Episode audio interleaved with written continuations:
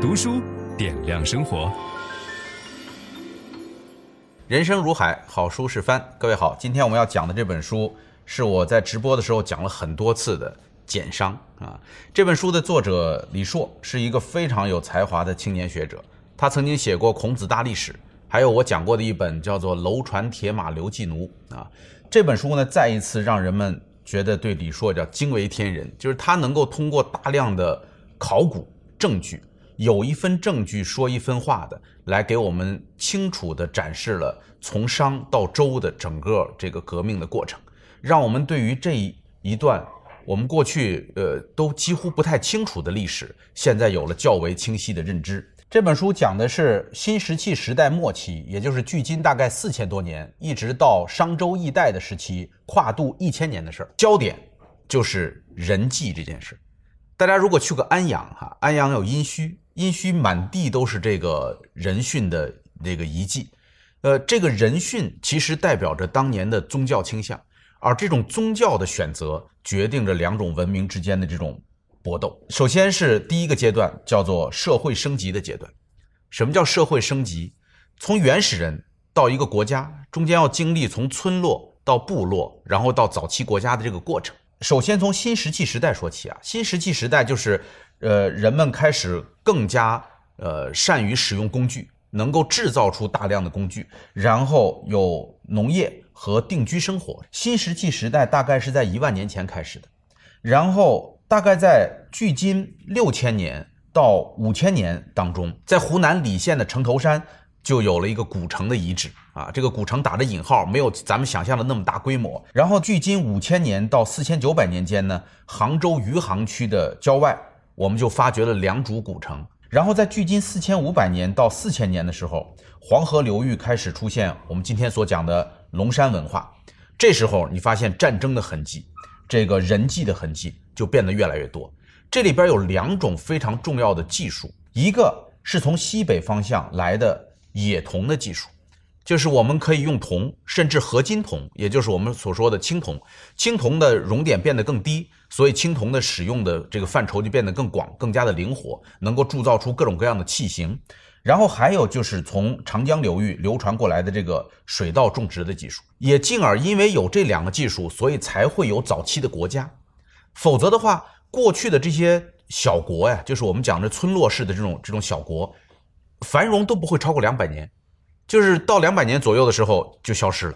大家也不明白为什么。但是到了夏都二里头遗址被发现出来的时候，人们发现夏朝的这个朝代时间非常长，打破了过去的两百年的这个魔咒。这个二里头遗址的开发呢，可能是中国近几十年考古史上最重要的一件事儿。二里头在哪儿呢？就是洛阳以东二十公里处，伊河和洛河冲击平原的那个地方。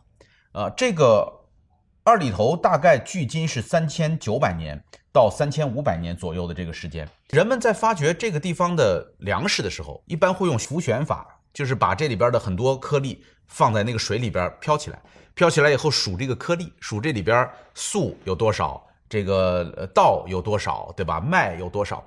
原来我们的统计方法都认为是北方的这个文明呢是以粟为主的，啊，因为粟的种子数量是稻的两倍。但是，这个作者说，你这个用的是数量法，你要想到人吃粮食吃的是重量，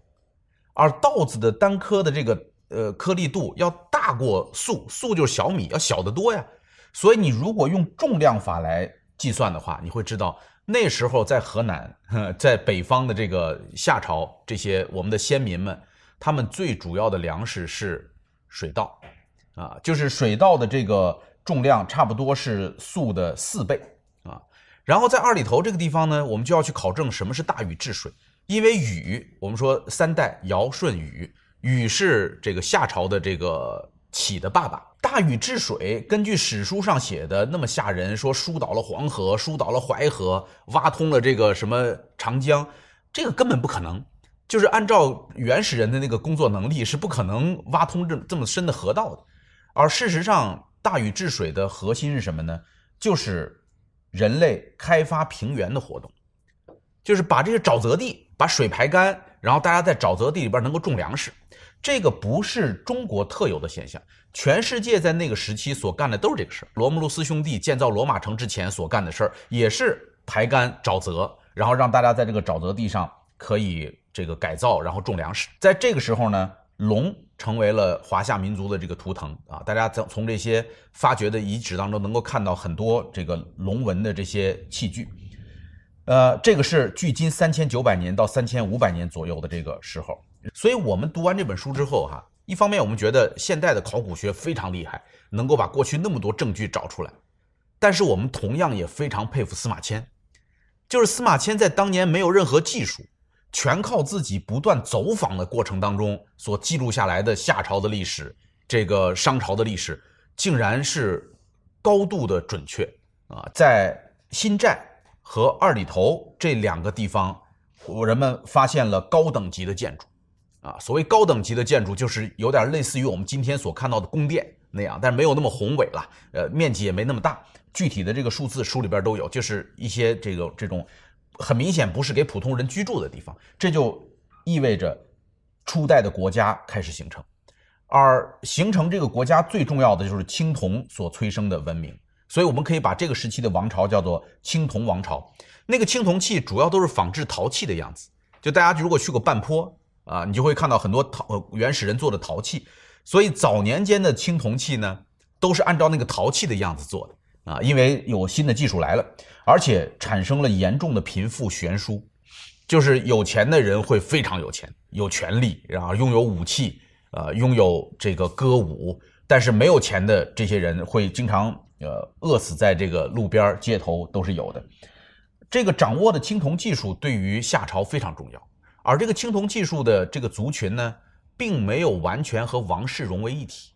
从证据上看，你会发现，呃，野铜的这群人永远住在宫室之外。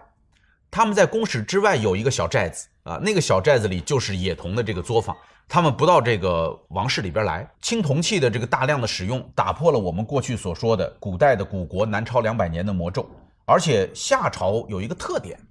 叫做长期稳定不扩张。你发现他们就在这个地儿待着，呃，所以夏朝不愿意到外边打仗，这可能跟他们的这个喜欢种稻子的这个呃生活习惯是有关系，所以就一直就在小小的这么一个地儿。但是平静的生活被打破了，在距今三千六百年到三千五百年之间的时候，你看这个考古的幅度只有一百年啊，这是相当准了。呃，二里头迎来了外来者的入侵，就是我们从考古的遗迹上能够看到。最明显的就是那些宫殿变成了大杂院，就是很多人吃喝拉撒在里边，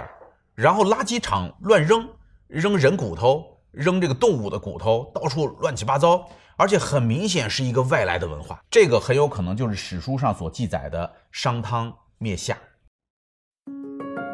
分享知识是一种美德。当我们每一个人都在不断地分享知识给这个社会的时候，我们这个社会将会变得越来越好。所以，如果您喜欢这本书的内容，把它分享到您的朋友圈当中，或者给到您指定的某一个人都可以。您关心谁，就把知识分享给他。谢谢。本音档是由樊登读书小草远志提供。解锁本书精华解读全集，请搜寻 triple w 打 d u s h u 打 com 打 t w。